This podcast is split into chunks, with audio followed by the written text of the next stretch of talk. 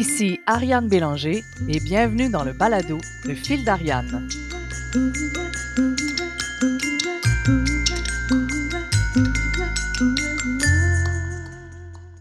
Et si les entreprises étaient plus créatives? Et si les créateurs s'ouvraient à une plus grande conscience des enjeux de productivité? En soulevant des questions fondamentales sur l'état et la place des entreprises culturelles et de l'esprit créatif dans la société contemporaine, ainsi que sur le rôle que les artistes et les gestionnaires peuvent y jouer ensemble, le fil d'Ariane trace une ligne pour ouvrir le dialogue entre deux sphères souvent jugées incompatibles. Aujourd'hui, pour l'épisode 13, soit le dernier de la saison 1 du balado Le fil d'Ariane, je reçois Marine Agoguet, qui est professeure agrégée au département de management de l'École des HEC Montréal. Marina Gogui est aussi membre de Mosaïque, qui est le pôle multidisciplinaire de formation et de recherche d'HEC Montréal, spécialisé en management de l'innovation et de la créativité, et dont la mission est d'aider les dirigeants et les organisations à relever le défi de l'innovation en s'inspirant de méthodologies issues de l'industrie créative et en faisant évoluer leurs pratiques.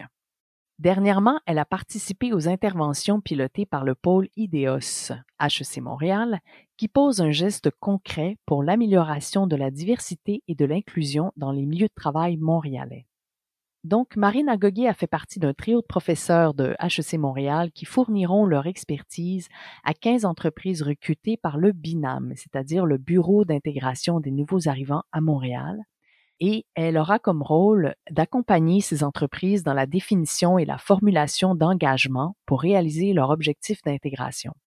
Je vous propose donc aujourd'hui de plonger dans l'univers de Marina c'est-à-dire de la recherche universitaire en matière de créativité, pour mieux comprendre quel impact la créativité pourrait avoir dans notre société, dans nos milieux de travail, et ainsi avoir une meilleure idée de la place que la compétence créative pourrait prendre dans nos vies d'ici les prochaines décennies le fil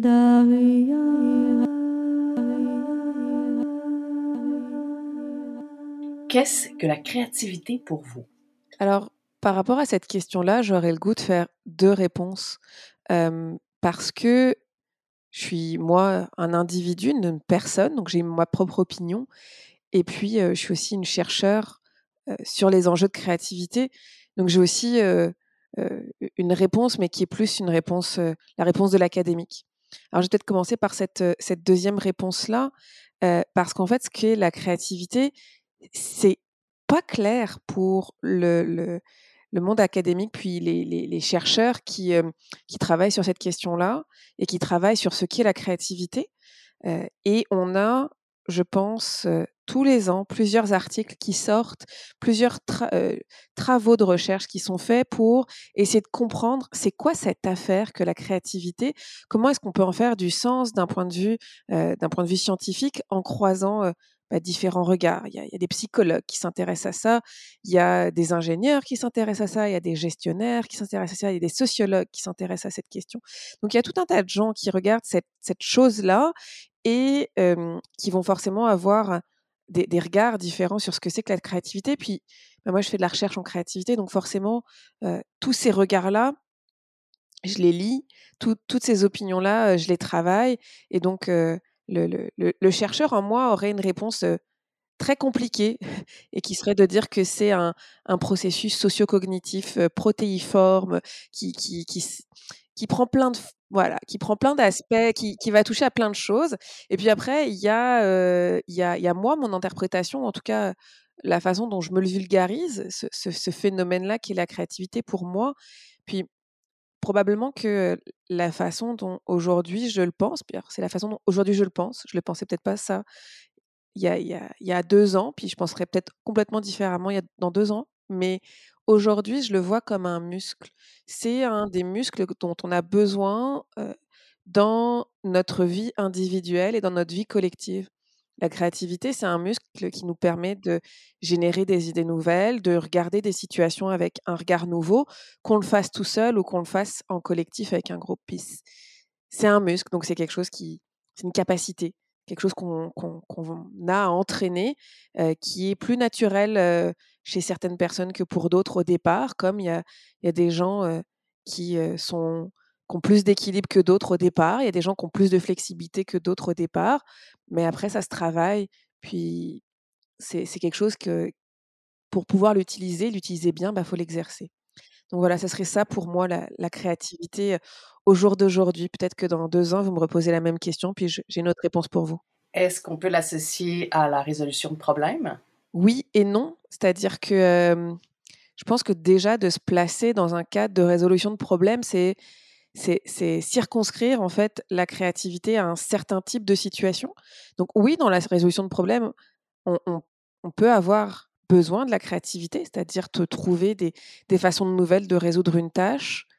Mais quand on parle de résolution de problème, on fait l'hypothèse que le problème existe qui est déjà bien défini et assez clair, alors qu'il y a plein d'autres situations, de situations dans notre vie individuelle. Puis moi, je suis une prof de gestion, donc je m'intéresse aussi à la vie des organisations et la vie des collectifs. Et où, en tant qu'organisation, en tant que collectif, on est, on est confronté à des situations qu'on, aurait du mal à qualifier de problème. C'est des situations qui peuvent être avec des niveaux de complexité très grands, qui peuvent d'ailleurs ne pas apparaître comme étant problématiques, et pourtant la créativité va aussi s'exercer dans ces, dans ces situations-là. Donc oui, on va retrouver de la créativité dans de la résolution de problèmes, mais j'aimerais bien ne pas la circonscrire uniquement à ces situations-là. Est-ce que ça peut être associé plutôt à, notre, à une posture, une attitude? Ben, C'est-à-dire que oui, alors je parlais tout à l'heure de muscles, puis, je pense que pour être conscient que la créativité, ça se travaille, que ça s'exerce, bah, ça prend une posture. J'ai envie de dire que c'est deux choses différentes, c'est-à-dire qu'il y a des gens qui vont exercer leurs muscles créatifs sans être forcément dans une posture extrêmement consciente et réflexive d'être dans une posture de créativité. Et puis, il y a peut-être des gens aussi qui, sont beaucoup dans la posture et pas beaucoup dans le travail et dans l'exercice du muscle. Donc, je pense que les deux sont importants, les deux sont liés, mais c'est pas exactement, pour moi, c'est pas exactement la même chose. Puis, une posture créatrice, une posture créative, débouche pas forcément à une performance créative ou en tout cas à une, capacité à être réellement créatif. Je pense que c'est, à mon sens, c'est quand même deux choses différentes. Puis pour moi, la créativité, c'est aussi l'action. C'est le passage en action, c'est le passage en du faire. C'est, oui, générer des idées, mais c'est les expliciter. C'est pas juste les avoir dans sa tête, c'est les socialiser. C'est en travailler la valeur, c'est leur donner forme, leur donner vie. Donc c'est aussi, pour moi, la créativité, c'est quelque chose qui est, dans le faire, en tout cas dans le, et peut-être pas dans le faire physique là, mais dans, le, dans la matérialisation. Et puis, bah, vis-à-vis des idées, ça peut passer par le langage. Et puis, il y a plein de façons d'être créatif sans passer par le langage, dans le geste. la créativité artistique, par exemple, elle s'exprime par plein d'autres moyens que par celle du langage. Donc, on, peut associer généralement, mettons, on peut associer posture slash attitude et action créative, plutôt une manière, des, manières de faire qui sont créatives. Ça peut être deux choses différentes. Ouais, pour moi, c'est pour moi c'est vraiment deux choses différentes. Et puis, quand on regarde, par exemple, les, organisations, les, les, entreprises, par exemple, qui, qui comment elles se saisissent de cette question de la créativité, ben, on va retrouver plein de cas de figure. On va avoir des entreprises qui vont avoir un discours très fort sur la créativité, qui donc une posture vis à -vis de la créativité, est-ce qu'il y a des routines créatives? Est-ce qu'il y a vraiment des, actes créatifs tant que ça à l'intérieur de l'organisation? C'est pas parce qu'on a un discours qu'on a forcément des actes. Effectivement. Et puis de l'autre bas, je, suis certaine que quand je dis ça, il y a des, images. Ça, allume des petites choses en général chez les gens. Ah oui, j'ai déjà vu ça. Ah oui. Hein, voilà. Mais et de l'autre bord aussi, je pense que il y, a des entreprises qui sont qui sont des monsieur Jourdain de la créativité, c'est-à-dire qui font de la créativité sans savoir qu'ils en font, et qui ont développé des routines, des, façons de travailler, qui ont recruté des gens, qui ont, qui ont mis en place des processus dans la gestion des équipes, qui font qu'on a des équipes très créatives. D'ailleurs, parfois dans, des industries qui, qui apparaissent pas du tout comme étant des industries créatives, où c'est pas forcément là où, on s'attendrait à ce que ce le soit, et d'ailleurs où ce, ce vocabulaire-là est peut-être pas forcément même utilisé. C'est-à-dire qu'on ne parle pas forcément de créativité, on va utiliser d'autres mots, ou on va parler d'une autre façon de, ce processus-là.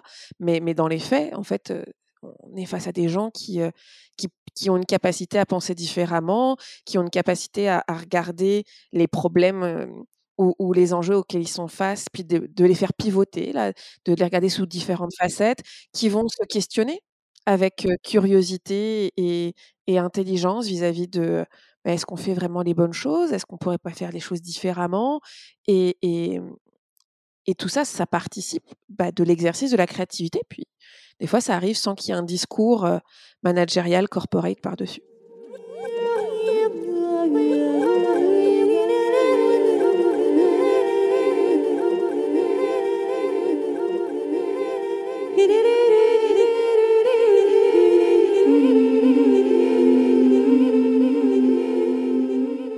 C'est drôle, ça me fait penser souvent au, code cascade, qui souvent, en fait, dans les dernières années, qui était souvent une référence en termes de, d'entreprises hyper créatives qui avaient, justement su tirer son épingle du jeu de toute l'industrie du, papier.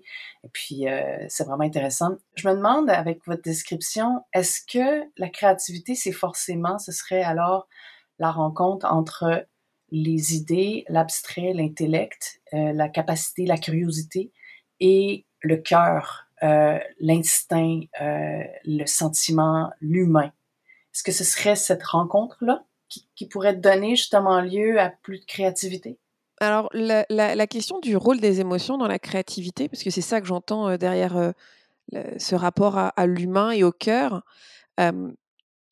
ça fait partie des mécanismes qui sont beaucoup regardés pour expliquer en fait les, raisons qui vont faire que dans certaines situations, euh, on a des gens qui sont plus ou moins créatifs ou, des équipes qui sont plus ou moins créatives. Et clairement, la créativité, si on le prend d'un point de vue purement cognitif, hein, c'est un type de raisonnement, c'est une façon de réfléchir, une façon de penser qui va être très sensible aux émotions. Et euh, le contexte émotionnel dans lequel on est euh, en tant qu'individu va avoir un effet sur notre capacité à performer en termes de créativité. Et, donc ça, on a depuis une quinzaine d'années maintenant, en fait, tout un tas de travaux qui essayent de comprendre ce lien entre émotion et créativité, parce qu'une fois qu'on se rend compte qu'il y a un lien, bah, la question c'est de quelle nature il est, est-ce que est-ce que c'est une question d'émotion positive, négative Dans quel sens il fonctionne Est-ce qu'il fonctionne de la même façon pour tout le monde Et puis comment il fonctionne au niveau individuel Et est-ce que c'est la même chose au niveau collectif? C'est-à-dire qu'un phénomène qui se passe quand on est tout seul puis les gens qui travaillent là-dessus, c'est des psychologues, hein, donc ils vous font faire des tâches en laboratoire, hein, dans une petite salle où vous êtes observé dans, vos réactions et dans ce que vous faites. Mais est-ce que ça ça, se transpose aussi dans, des contextes plus, plus réels, plus collectifs, où, du coup tout est beaucoup plus complexe aussi?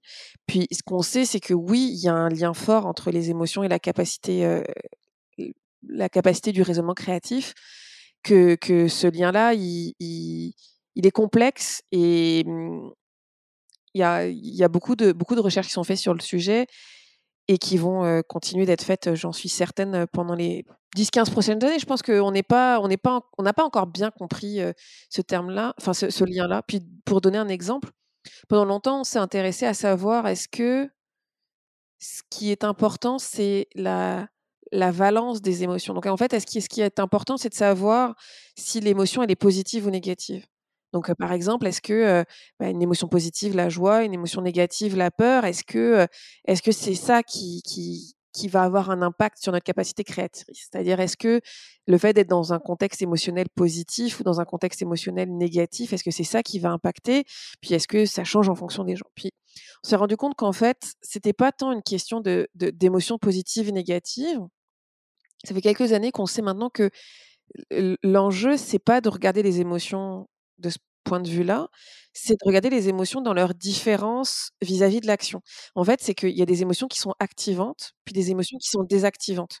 Puis il y a des émotions, parmi les émotions activantes, donc une émotion activante, c'est une émotion qui va susciter une réaction physique, qui va, qui va susciter un, un mouvement, qui va susciter une action.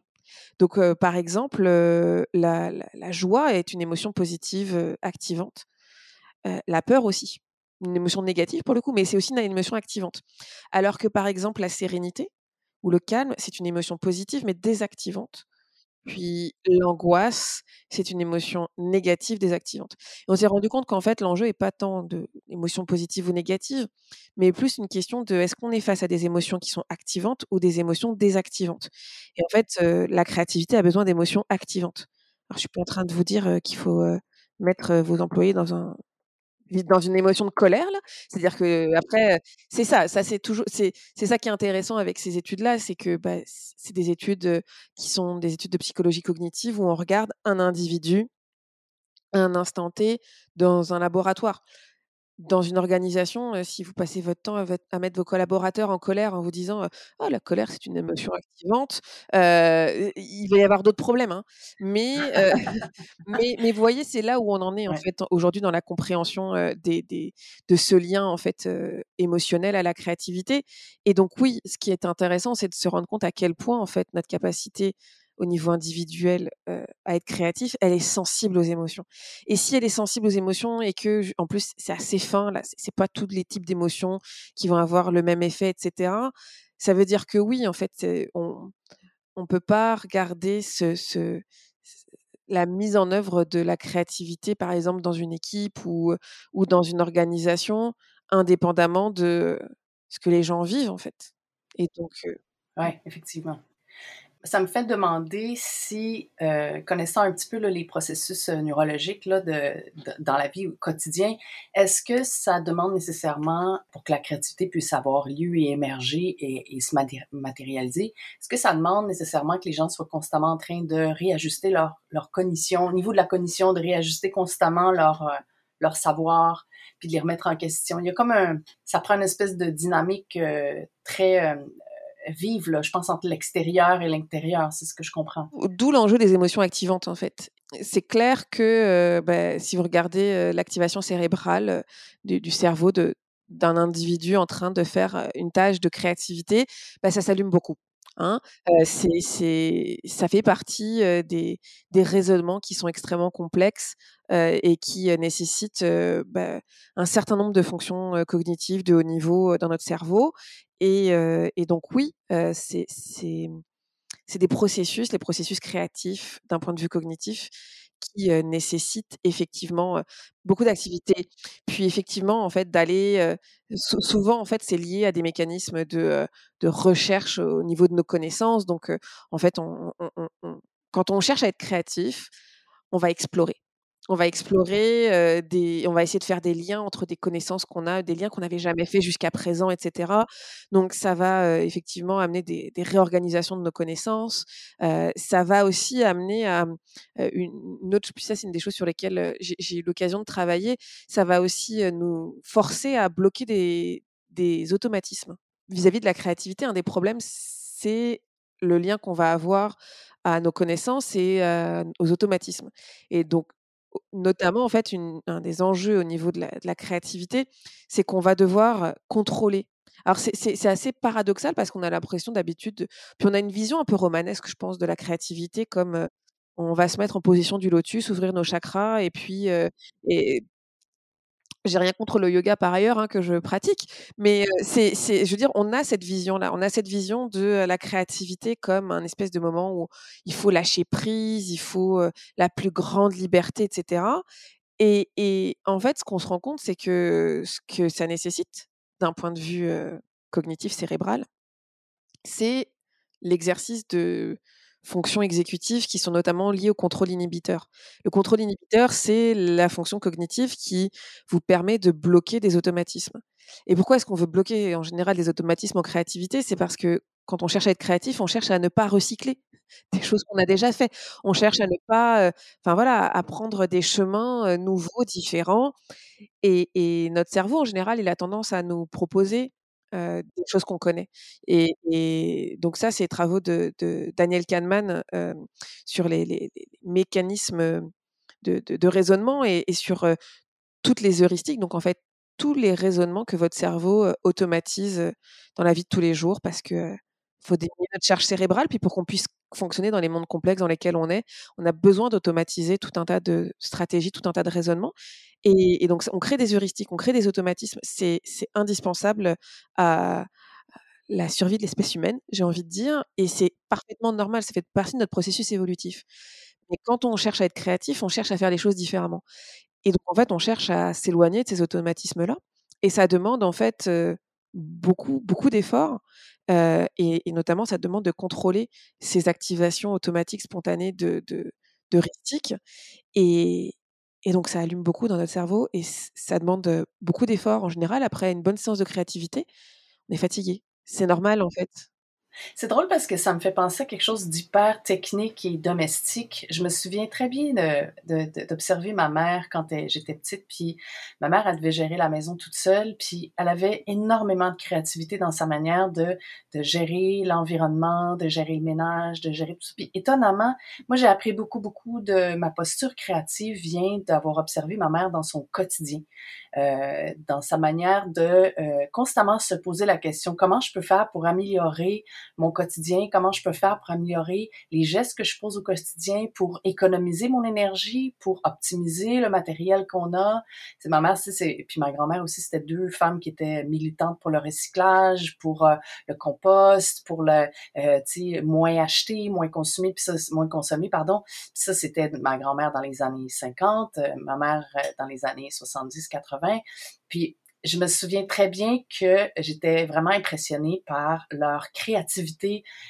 Dans quelque chose qui peut sembler vraiment banal et un peu un peu, peu rustique mais mais mais quand même c'est moi je, je, je, trouve qu'il y a beaucoup de il y a beaucoup de richesse dans le, les gestes qu'on pose au quotidien quand on décide justement de d'éviter les automatismes qui sont euh, pas porteurs de de, hmm, de croissance ou d'évolution puis euh, c'est comme si on était constamment en train de se demander est-ce que ce que je fais, c'est la meilleure manière de le faire avec les ressources que j'ai en ce moment, avec ce que je sais aujourd'hui? Donc, est-ce que ça peut se rapporter un peu au constructivisme, c'est-à-dire qu'on construit au fur et à mesure soit notre savoir ou nos façons de faire avec ce qu'on sait déjà, mais en ajoutant du nouveau? Oui, puis moi, cette, cette expérience-là, que vos observations plutôt de, de votre maman ou, votre grand-mère, elle montre que, à mon sens, la créativité, c'est un muscle. C'est-à-dire que, j'y reviens, c'est que quand on l'exerce, et puis c'est un muscle qui est... en psychologie, on, distingue aussi, quand on s'intéresse aux fonctions cognitives ou aux mécanismes cognitifs, on parle de mécanismes qui peuvent être domaines généraux, un mécanisme une fonction qui peut être domaine général ou qui peut être domaine spécifique. Donc en gros, si par exemple je suis douée pour faire certain type de tâche et que j'ai une bonne compétence pour faire, par exemple, je sais pas, pour couper des carottes, est-ce que ça m'aide à faire autre chose, en gros? Puis on se rend compte qu'il y a des fonctions. bon, mon exemple était pas le plus probant là sur le, coupage de carottes, mais en gros, on se rend compte qu'il y a des fonctions qui sont hyper spécifiques, c'est-à-dire que si je suis très bon pour développer une expertise ou exercer une une certaine habileté cognitive ou motrice dans une certaine tâche, je ne vais pas pouvoir le transférer à, une autre. par contre, il y a certaines fonctions qui sont domaine général. C'est-à-dire que si, et je pense que la créativité est une fonction qui est domaine général, c'est-à-dire que si je développe une capacité à être créative ou créatif dans un, dans un certain contexte, en fait, ce, ce muscle-là, il va me servir ailleurs. Et, et, je pense que ce que, je sens dans, l'observation de ce que vous avez eu de, votre maman, de votre grand-maman, c'est ça aussi. C'est-à-dire que ben, quand, quand on doit être créatif ou créative parce que, parce que la vie nous force un peu à l'être, là, et ben ça déborde. ça déborde sur d'autres sphères de sa vie. On est créatif.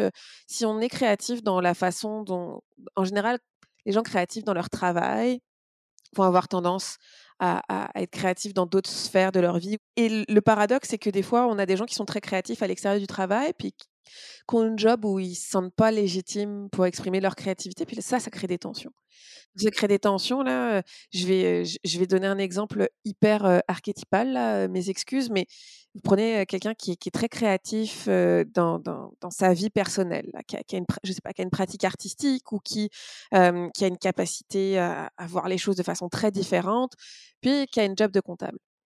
Peut-être que cette personne-là pourrait être très créative vis-à-vis de la comptabilité. Puis là, est dans une job, dans cette organisation-là où on, on, ne laisse pas, on ne laisse pas cette personne s'exprimer et, laisser exprimer sa capacité créative, alors que je pense qu'il n'y a pas de métier où il n'y a pas d'environnement dans lequel c'est pas pertinent, mais on a tout un tas de représentations en fait vis-à-vis aussi de certains métiers, de certaines industries, de certains environnements de travail où les gens vont se sentir illégitimes à être créatifs. Et, ça, ça crée, ça, ça crée des tensions en fait, des tensions identitaires, c'est-à-dire que bah, mon identité professionnelle ne me permet pas d'exploiter à plein potentiel des compétences que j'ai. Et la créativité, c'est un muscle qui, c'est une capacité, à mon sens, qui est domaine général, qu'on peut transférer parce que parce que c'est c'est un processus, oui, social, donc dans l'interaction, mais aussi profondément cognitif. Et que quand on a l'habitude de l'exercer dans une certaine sphère, bah, ce muscle-là, on peut l'utiliser ailleurs. Oui, effectivement.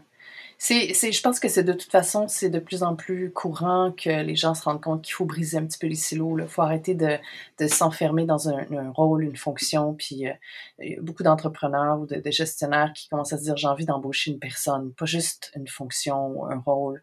Il y a envie c'est des individus qu'on embauche. C'est pas juste des, des postes ou, euh, ou des titres.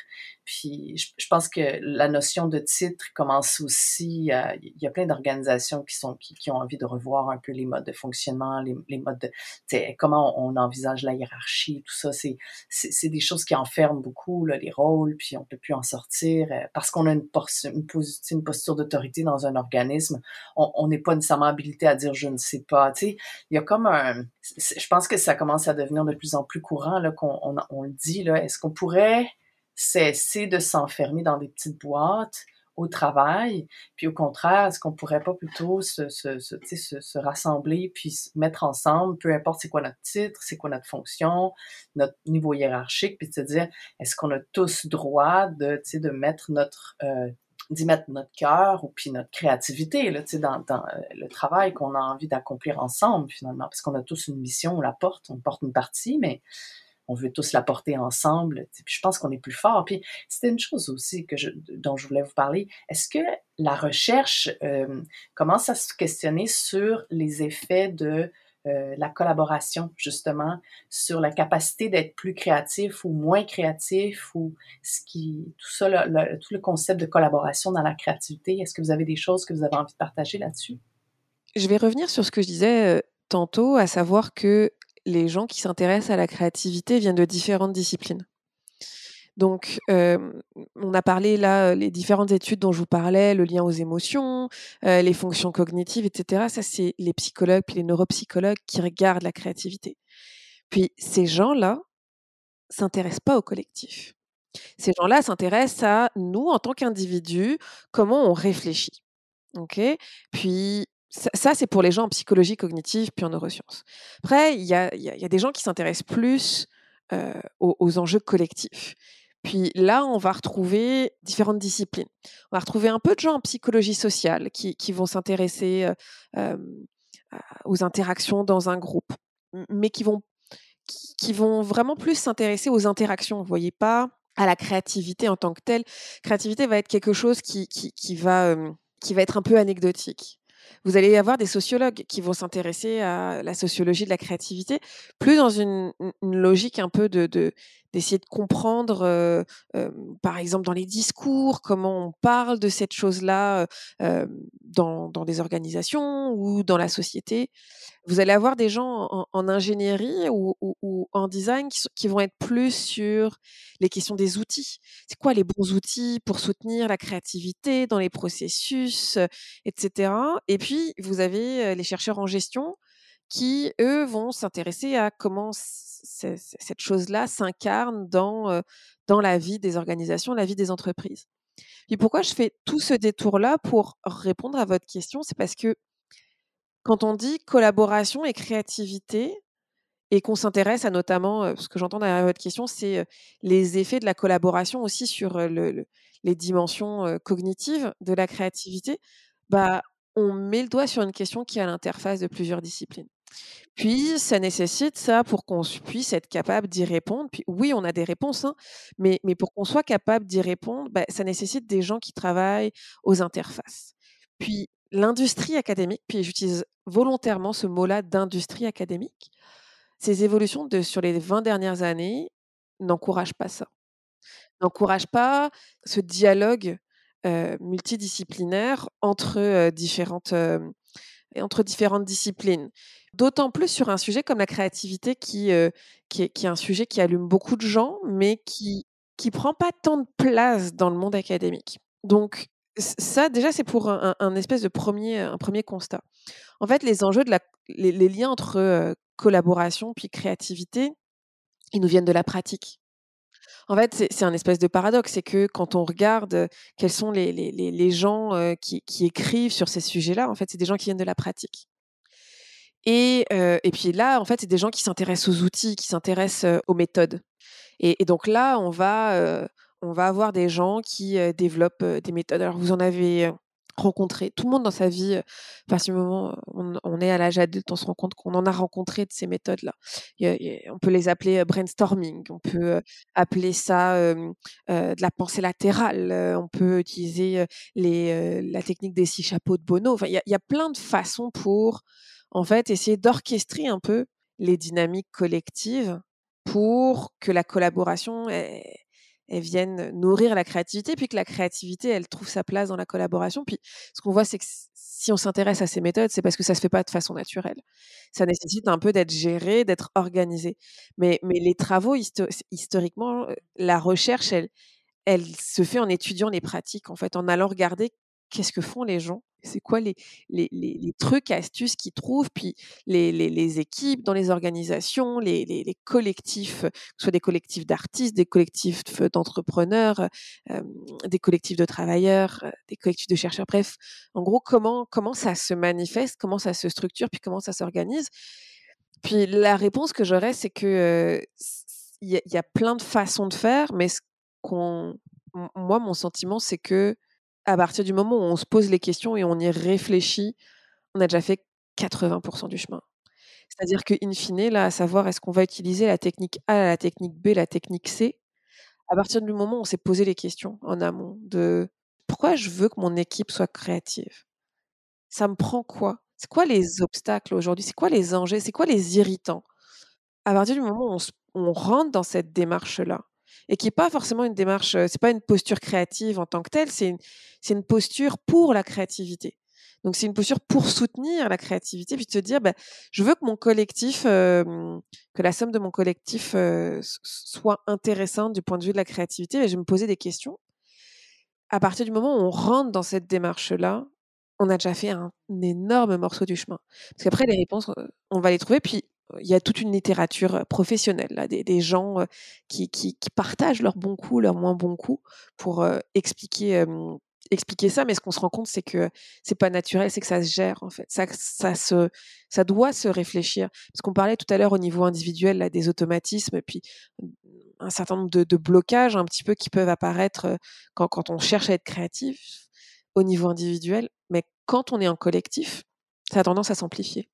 Parce que si vous et moi, on commence à échanger, puis qu'il s'avère qu'on a des automatismes un peu similaires, ça va être réconfortant. on va avoir le sentiment qu'on a un petit dénominateur commun. Et donc, ça risque beaucoup de teinter la performance créative du collectif. Donc, la collaboration, oui, mais il faut vraiment la réfléchir, puis il faut penser les façons par lesquelles elle va se faire.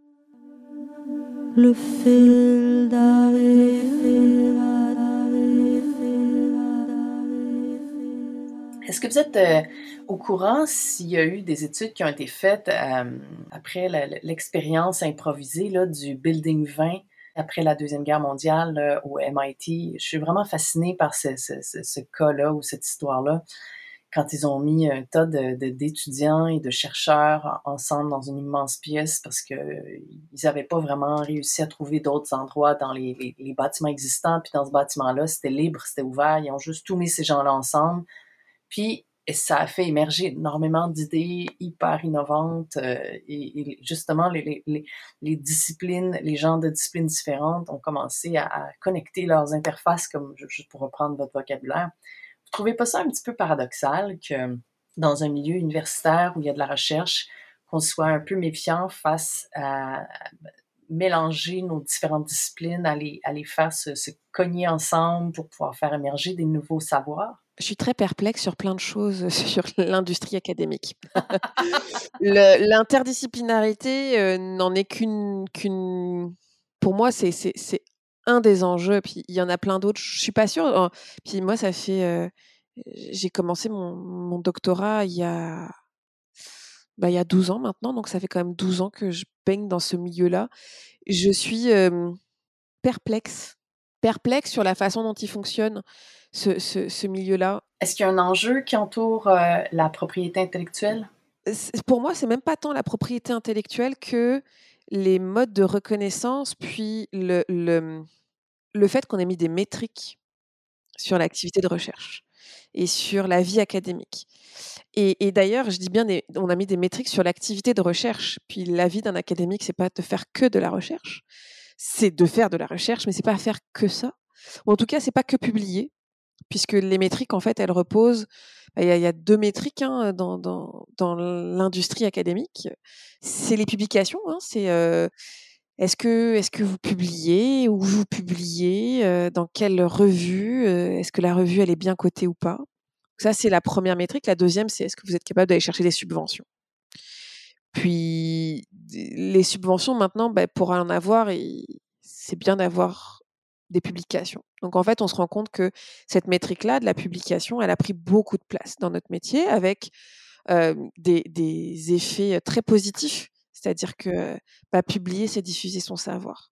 C'est rendre accessible des idées, c'est rendre accessible des découvertes. Donc c'est ultra important.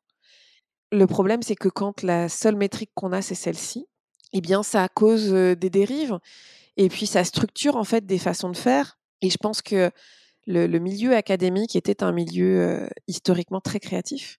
Et d'ailleurs, pendant, pendant très longtemps, les débats sur la recherche en créativité ont beaucoup porté sur la créativité des scientifiques versus la créativité des artistes. Est-ce que c'est le même processus? On voyait qu'il y avait des similarités puis des différences. Et, c'est très, moi ça m'a toujours fasciné que dans les années 60-70, c'est à ce moment-là que le débat émerge. Et puis le débat, c'est pas les artistes versus les entrepreneurs. Hein c'est les artistes versus les scientifiques. Donc il y a vraiment cette, cette idée-là que, que, que les scientifiques, les académiques sont des gens extrêmement créatifs, probablement aussi parce qu'ils ont des formes de liberté dans, dans, dans les idées qu'ils peuvent investiguer, etc., etc. Mais à partir du moment où on met des critères de performance, à partir du moment où pour progresser dans votre carrière, pour avoir des fonds de recherche, pour avoir, mais aussi la reconnaissance de vos pairs, hein, donc des choses qui sont, euh, qui, qui, sont beaucoup plus intangibles, puis qui sont profondément identitaires à partir du moment où on adosse des critères très, euh, très précis, bah, ça modifie le comportement des gens, ça modifie ce qu'on va aller chercher. Puis si pour être reconnu par mes pairs, faut que, faut que je publie dans cette revue-là, ou faut je, faut que je fasse tel type de travail, bah, je vais mettre mon énergie là. C'est profondément humain. Non seulement je vais avoir potentiellement des reconnaissances financières, etc., mais je vais avoir aussi une valorisation dans, le regard de mes pairs. Et du coup, j'ai misé là-dessus.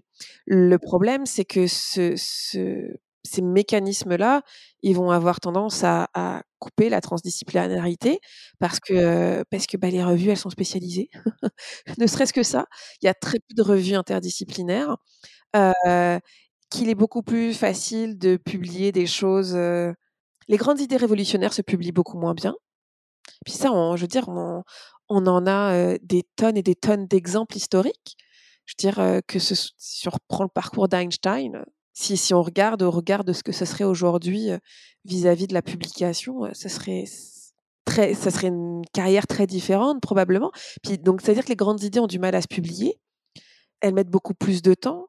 Et du coup, je ne sais pas si on passe pas aujourd'hui un peu à côté du potentiel créatif de nos académiques. Et puis aussi parce qu'on les incite, et on nous incite, à faire passer la recherche qui se publie, qui ont en plus un certain type de recherche, à le faire passer au premier plan.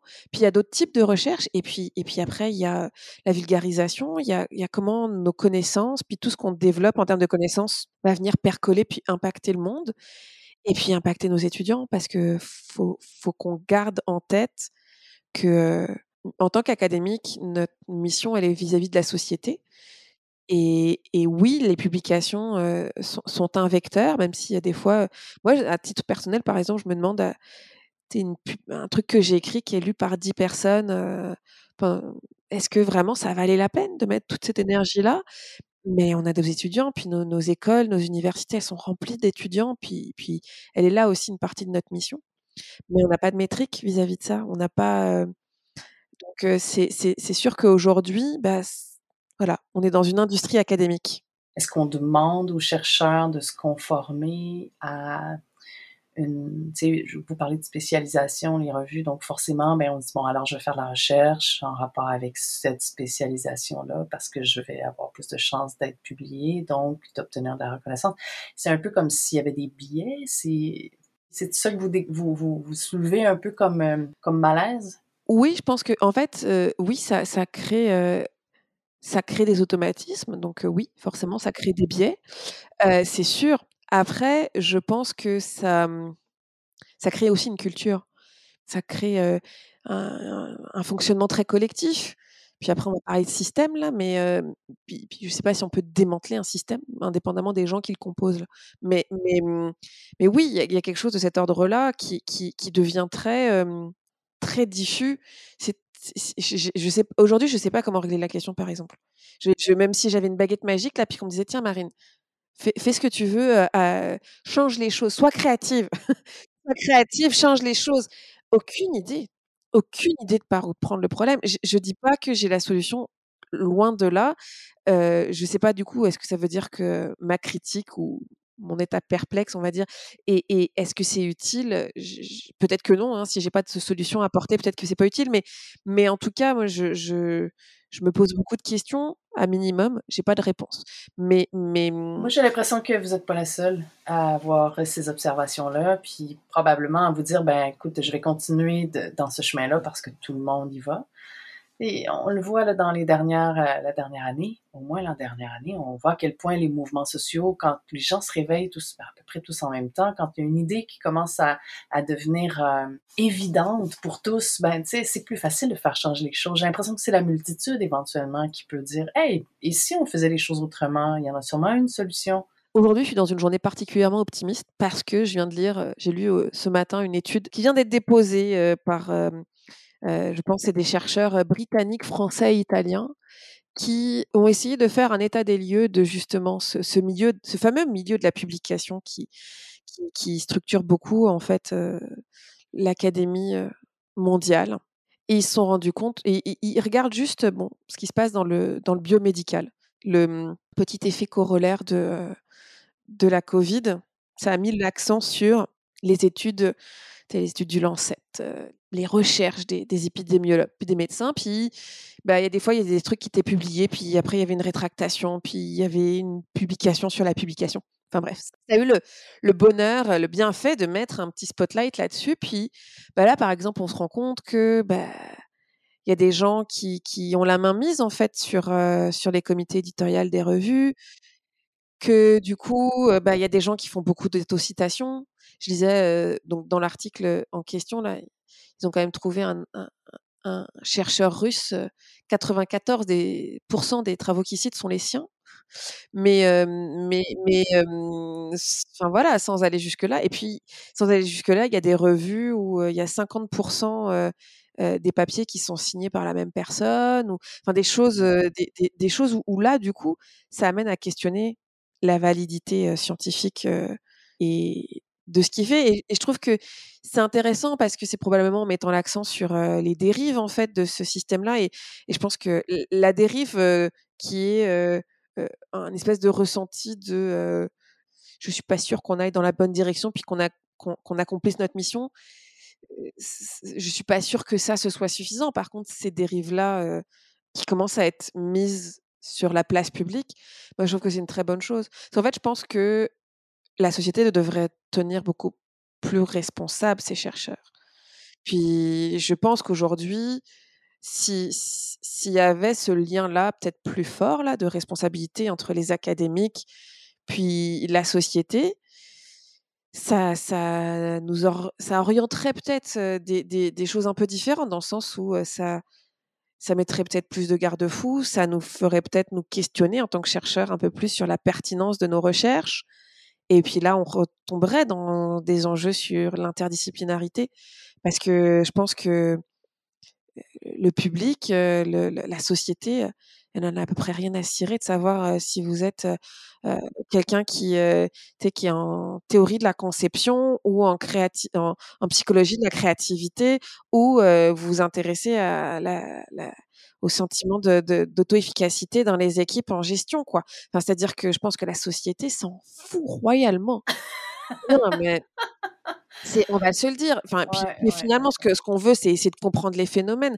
C'est pas d'essayer de savoir est-ce que est-ce que la guéguerre disciplinaire et puis est-ce que ça c'est plus de la sociologie ou est-ce que ça c'est plus de la psycho ou est-ce que mmh fondamentalement, si on a besoin de tout ça pour comprendre le phénomène, bah allons-y.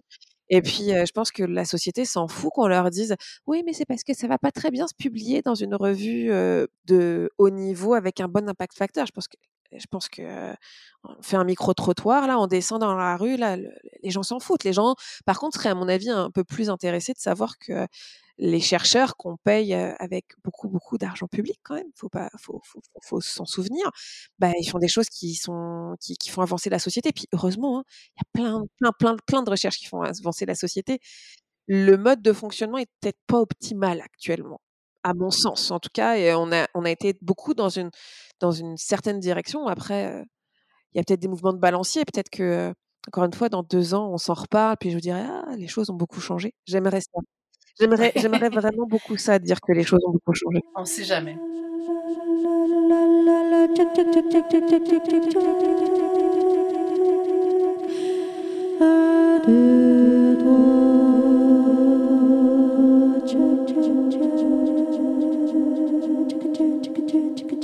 Dieu sait qu'un un des mots, un des mots buzzword qui a été dans la qui, qui a émergé dans la dernière année, il y a le mot inclusion, le mot diversité, euh, diversité des genres, diversité à tous les niveaux. Euh, donc, euh, j'ose espérer que ça va éventuellement s'infuser dans beaucoup, beaucoup de sphères, puis entre autres l'académique, tu sais, hautement, sais, les, les, hautes études.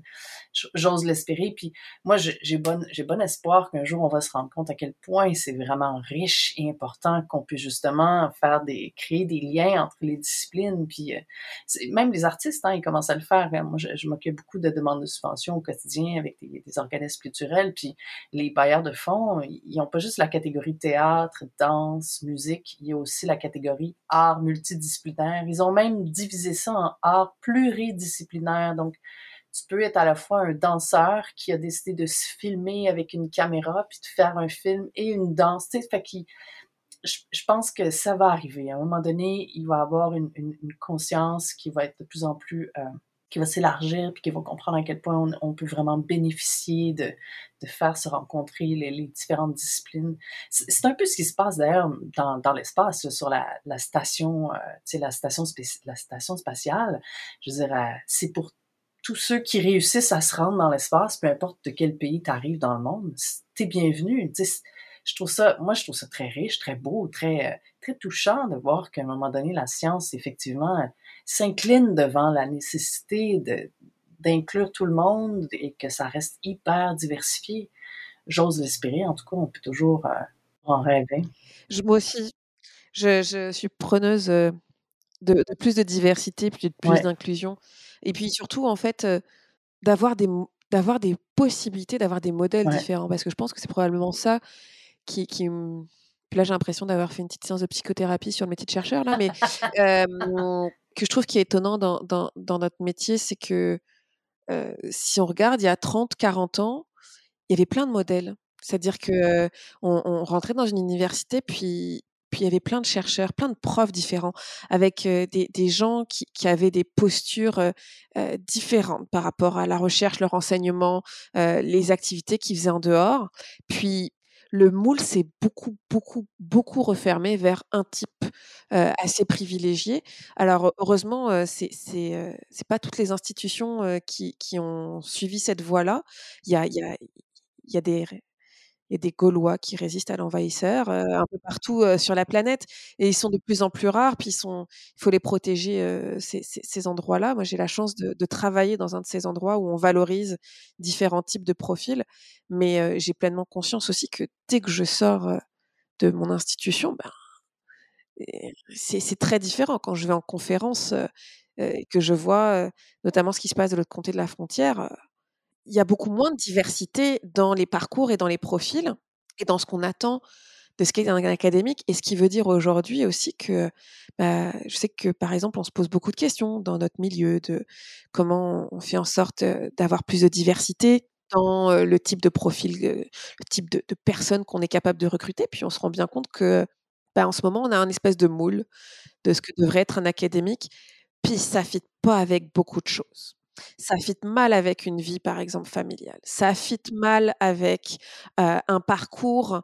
un parcours non linéaire, disons. Ça fit mal avec ça. Ça fit mal avec des, des, des, gens qui aimeraient, qui voudraient faire plus d'un certain type de choses que d'autres. Il y a comme, il y a comme, faut, faut que ce soit un profil assez, assez particulier, puis, puis assez on, a une bonne idée de ce qu'on veut, puis, puis on en trouve en plus des gens qui, qui, sont dans ce moule-là, parce que y a des gens qui comprennent, des étudiants au doctorat qui comprennent, ou des, gens qui se lancent dans la recherche, puis qui comprennent que, OK, c'est ça le moule dans lequel il faut que je rentre. Ben, je, vais rentrer là.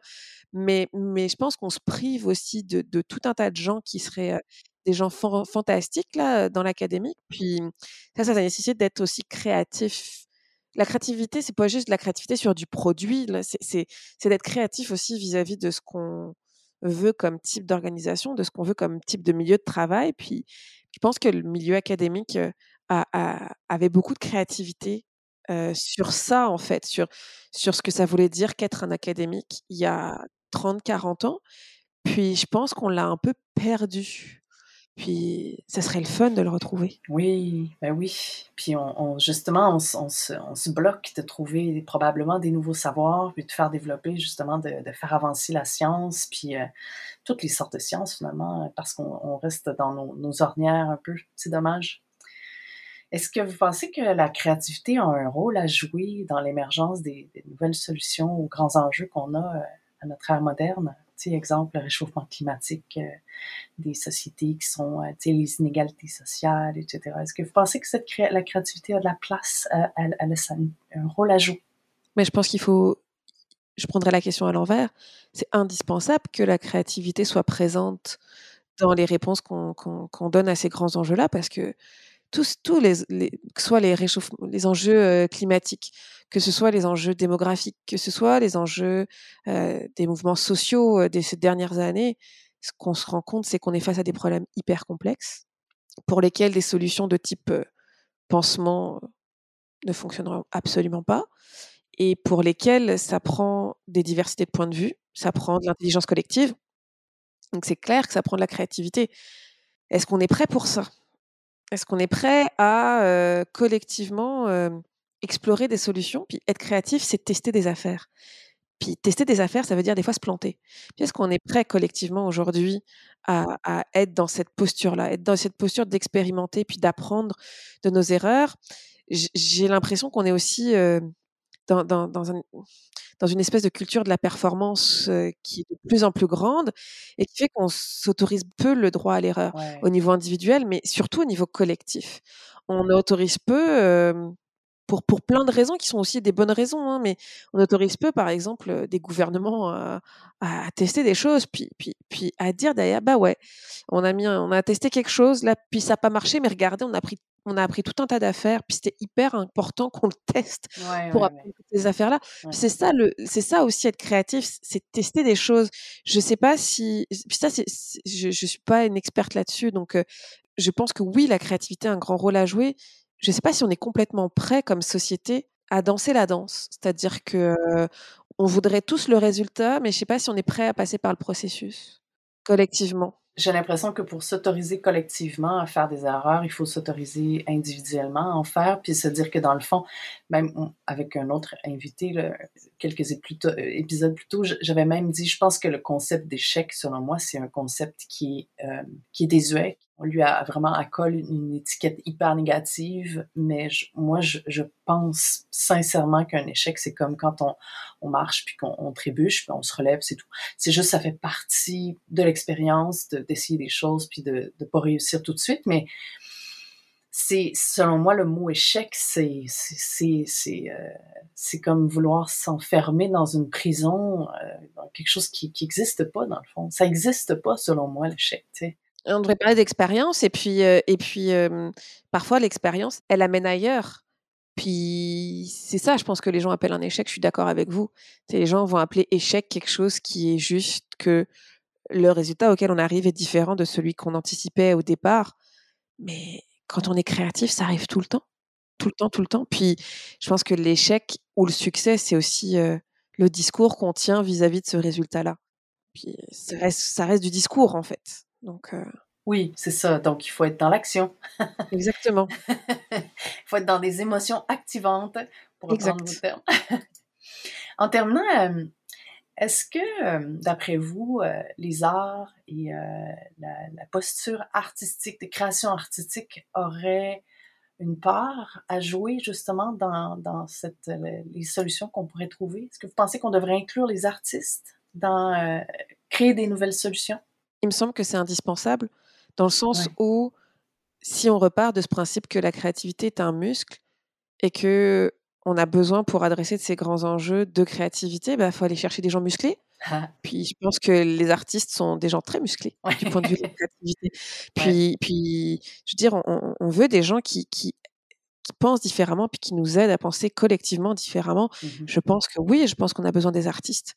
Euh, c'est certain, comme on a besoin des entrepreneurs, comme on a besoin des scientifiques, comme on a besoin des bâtisseurs, des bâtisseurs, puis comme on a besoin de Madame Martin là qui traverse la rue en bas. Mmh on a aussi besoin d'elle en fait. Mmh et, et, donc pour moi c'est assez assez clair qu'on a besoin de, de, de tout ça, mais les artistes sont dans une leur muscle créatif, ils l'exercent au quotidien. Puis si on se dit que c'est un muscle qui est domaine général, c'est-à-dire qu'on peut le transposer ailleurs, mais ben, il faut aller les chercher, ces muscles-là.